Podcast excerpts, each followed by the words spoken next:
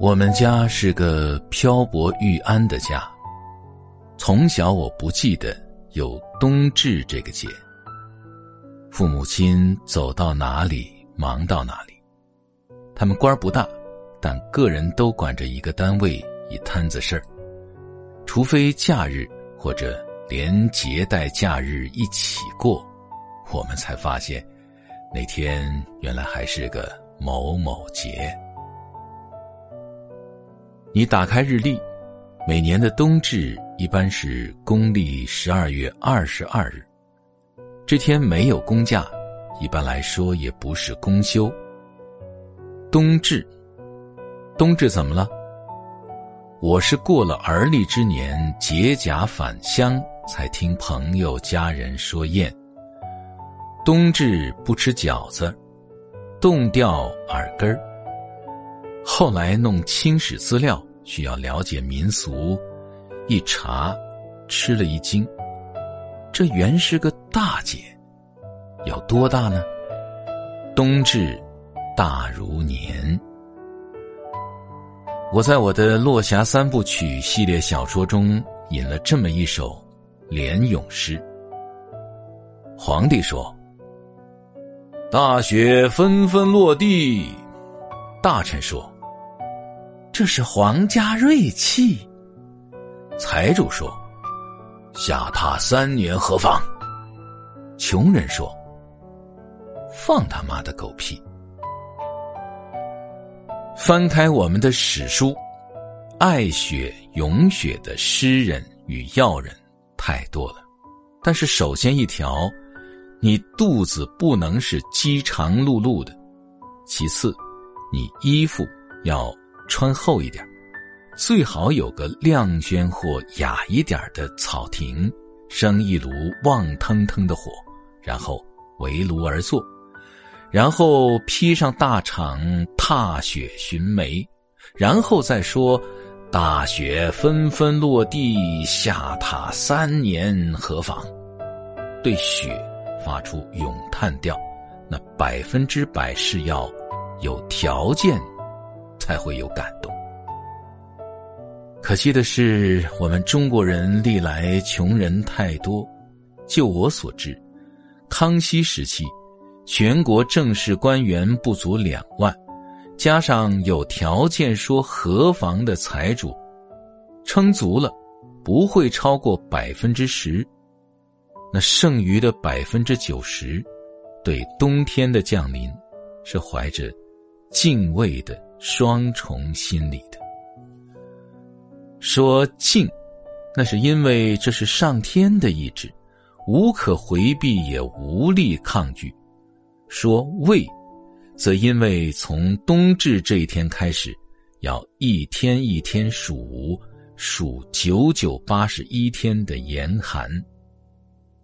冬至实在是有这两种含义，与阔人是等着。锐气降临的期待日，与穷人是进入严寒的战备日。他们从十月已经开始备冬了。这个意味不曾有人说过，是二月河在这里瞎想。一旦约定俗成，无论贫富贵贱，都不会像我这样胡思乱想。都是一门心思，把冬至过好，图个吉利。冬至的前一天，实际上各户人家便已行动起来了，亲朋好友互赠食物。当时的情景是，提筐担盒，充斥道路，这有名堂，叫冬至盘节。大街小巷各个店铺都会摆出冬至的特有贡品售卖。冬至见酥糖，有馅儿个大的叫粉团儿，没馅儿个头小的叫粉圆儿，这是祖宗牌位前的必供之品。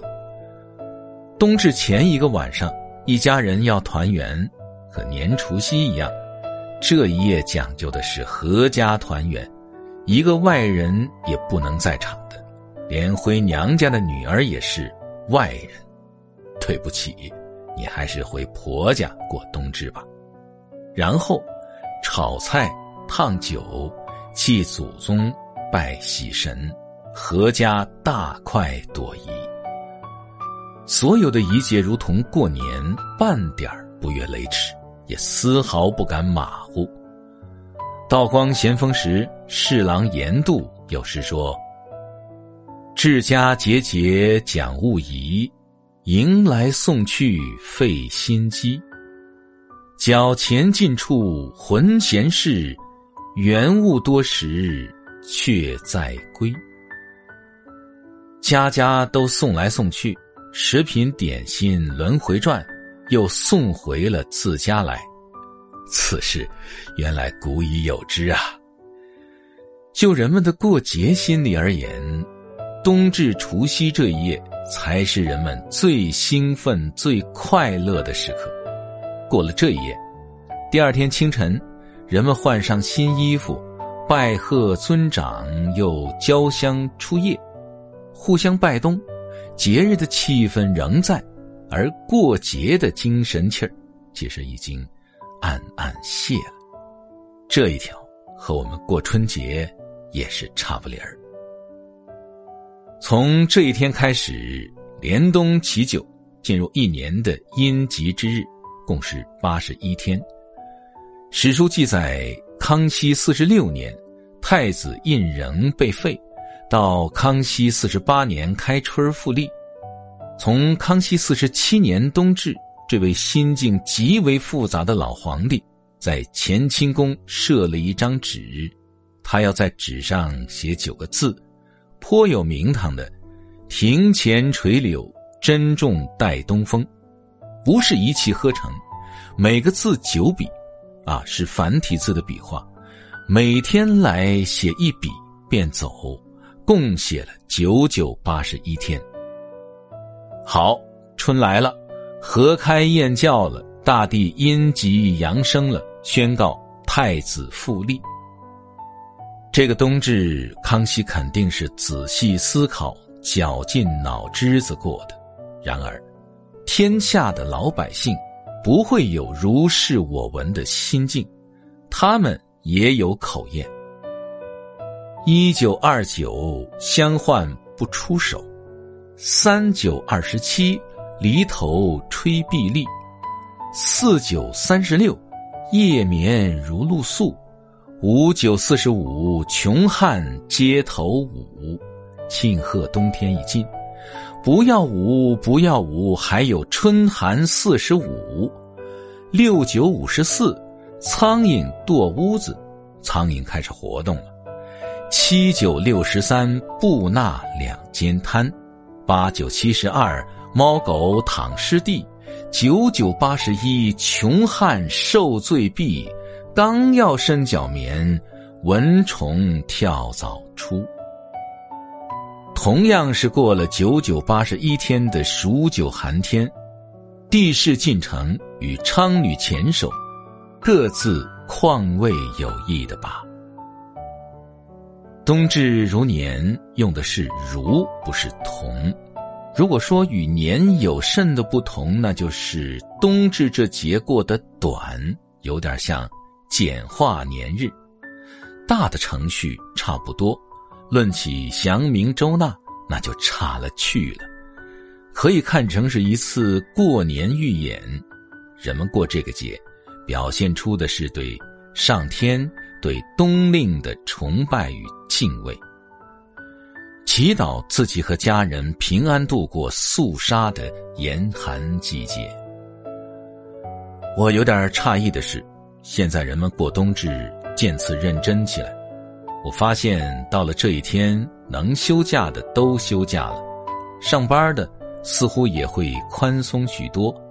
提前下班去买菜，走到小巷中，你会听见家家都在剁饺子馅儿，日子好过了。